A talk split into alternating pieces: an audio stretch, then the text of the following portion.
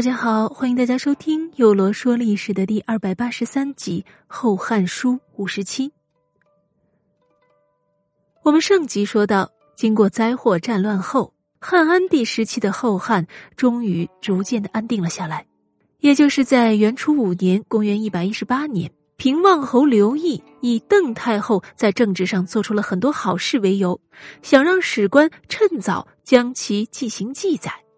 便上书安帝说：“我听说《易经》上记载着伏羲神农的事迹，而黄德昭著；《书经》上记述着唐尧虞舜的事迹，而地道崇高。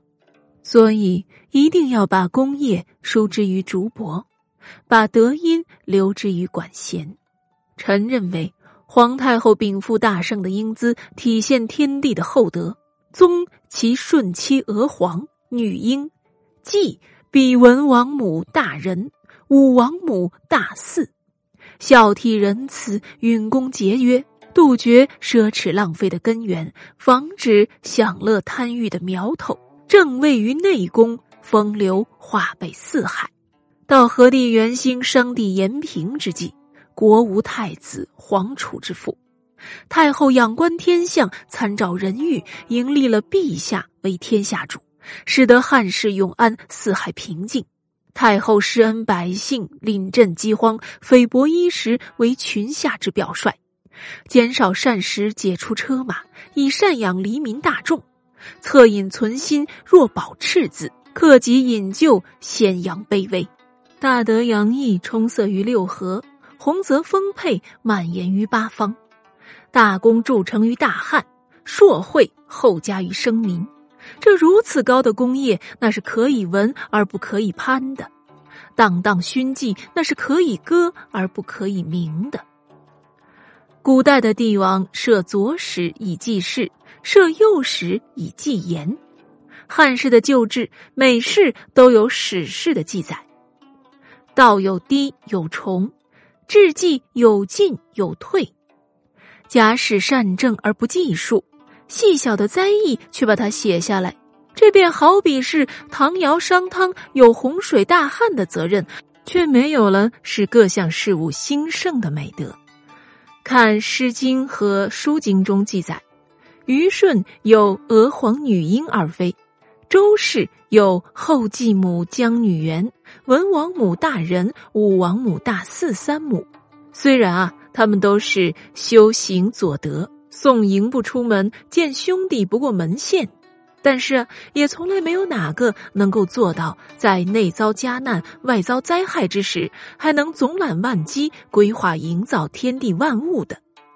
他们当中没有哪一个能像当今皇太后有这么高的功德，所以应当命令史官著《长乐公著》《圣德颂》，广布宣扬炫耀。把太后的勋德勒金刻石，高悬如日月之明，垂之永远，以表示陛下醇厚的孝心呀。安帝采纳了刘毅的建议，这可能也是汉安帝在邓太后摄政期间少数自己做主的事了。元初六年（公元一百一十九年）的二月十二日，京师及郡国四十二处发生地震。甚至出现了水泉涌出的现象。十九日，安帝诏令三府选高贵门第、能善于发展经济和畜牧业的各务人。光禄勋与中郎将选孝廉郎，胸襟宽阔、有谋略、人品清白、行为高尚的五十人，用以补任令、长、丞、尉等职位。随后。邓太后诏令征召何帝的弟弟继北王、何坚王的子女，但凡是年龄在五岁以上，以及邓太后的近亲，两者加起来啊，一共有七十余人，为他们呢专门开设了住处，教授经书，并亲自监督他们考试。而年龄若是更年幼的，则设置了专门的保育人员，朝晚入宫，抚育勉励，告诫诱导他们。并诏令堂兄河南尹邓豹、岳其校尉邓康等说：“朕之所以要引进接纳这些孩子们，设置官学来对他们进行教育，实在是因为现在继承了过去的一切弊端呢。时尚世俗浅薄，而淫巧虚伪却普遍存在。五经之义衰落缺乏，如果没有教化开导，就会一天天的衰微下去。所以，我想保扬崇尚圣人的道义，用以匡救挽回失去了的淳朴世俗。处在衰亡时期的皇亲贵戚，是享受优厚俸禄的家族。如果分不清善恶得失，不知道品评褒贬，这将是一切灾祸失败的由来呀。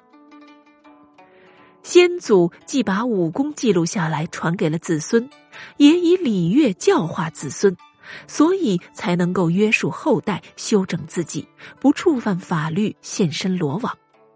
所以应当让儿孙辈继承先祖父亲的美德和武功。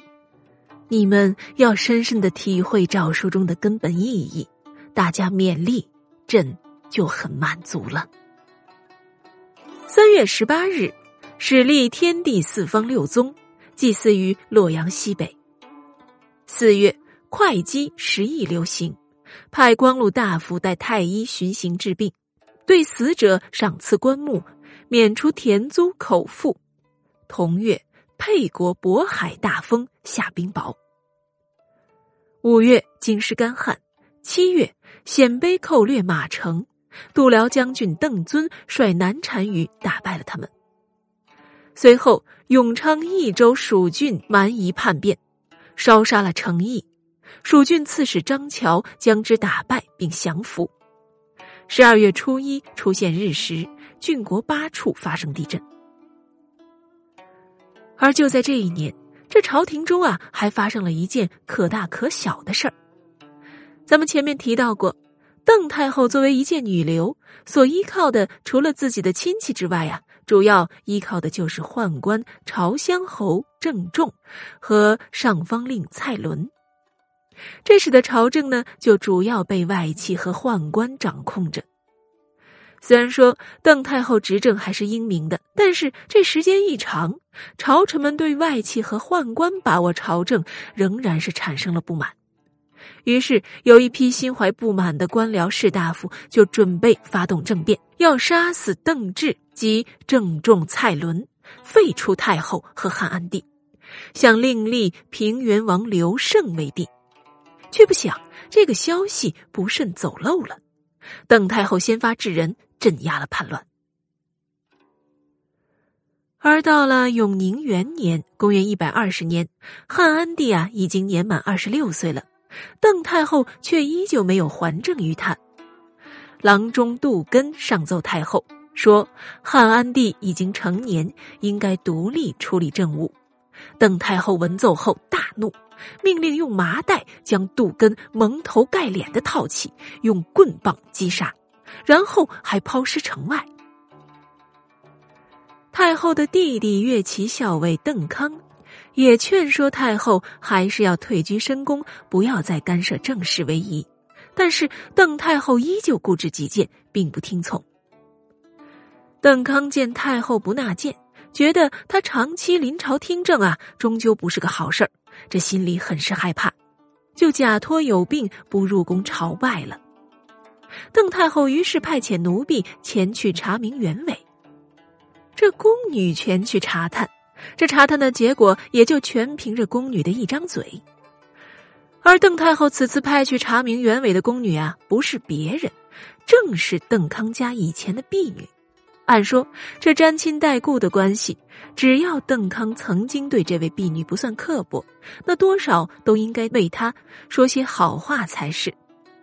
但这事情偏偏就有了变化。原来按着宫中规矩。但凡是年纪大一些的，在宫中时间待的时间长些的宫女，都应该被称为钟大人。于是，当这位曾经是邓康家婢女的宫婢来到邓康府邸时，也通报自己为钟大人。可邓康听闻后啊，就有些不高兴了，责骂这名宫婢说：“你不过就是我们家出去的婢女，怎么还敢这样对我称呼？”婢女于是就发了怒。回宫后禀告邓太后说：“这邓康啊是诈言称病，而且还出言不逊。于是邓太后就免去了邓康的官职，遣送其归国，并除去了他的踪迹。同年四月十一日，立汉安帝唯一的皇子刘保为皇太子，改元永宁，大赦天下，赏赐王公、三公、列侯，下至郎吏从官金帛，又赐民爵以部粟分别不等。